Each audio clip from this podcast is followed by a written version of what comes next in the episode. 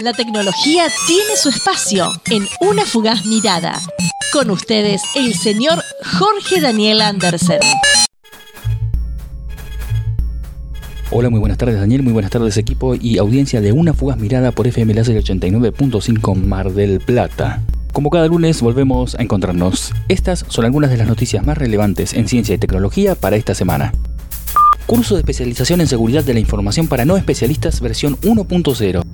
Falta solo un día para el inicio de este bootcamp abierto, gratuito para no especialistas. Toda la información la encontrás en el enlace que te pasaremos enviando info al 223-425-1341. Básicamente es un curso de iniciación en la seguridad en la información para personas de todos los orígenes y todas las especialidades, dado por YouTube en directo, cuyas clases van a quedar grabadas totalmente abierto y gratuito, con la posibilidad de rendir un examen y recibir un diploma de participación. Todo el material disponible va a estar en Telegram para las preguntas y en Google Drive el material para quienes se inscriban. Más información, info al 223 425 1341. Este año serán lanzados mes a mes los episodios de la serie documental JPL y la era espacial.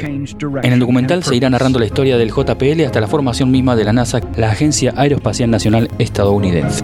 CONICET Mendoza busca dos cargos para el área de tecnologías de la información. Uno es administrador de redes semi-senior y el otro es desarrollador de sistemas IT.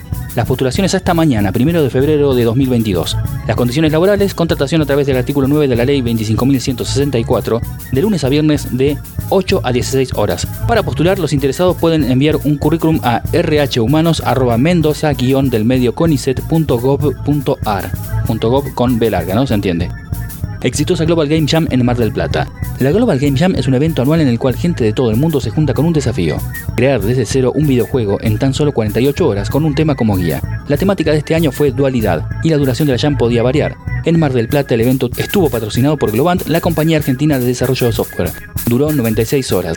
Se presentaron en este certamen 16 juegos en total en la sede local. El evento fue 100% online y esperamos volver a las jams presenciales para el año 2023. Yo estuve participando también en la creación del sonido para uno de los videojuegos, cuya música estamos escuchando de fondo en esta columna de hoy últimas noticias en lanzamientos espaciales. Eh, Starlink mañana más o menos a las 5 de la tarde está lanzando los grupos 4 a 7 provistos por SpaceX en el vehículo Falcon 9 desde el Kennedy Space Center. Va a ser una misión de órbita baja, un lote de 49 satélites para la mega constelación de Starlink, proyecto de SpaceX para Internet basada en satélites.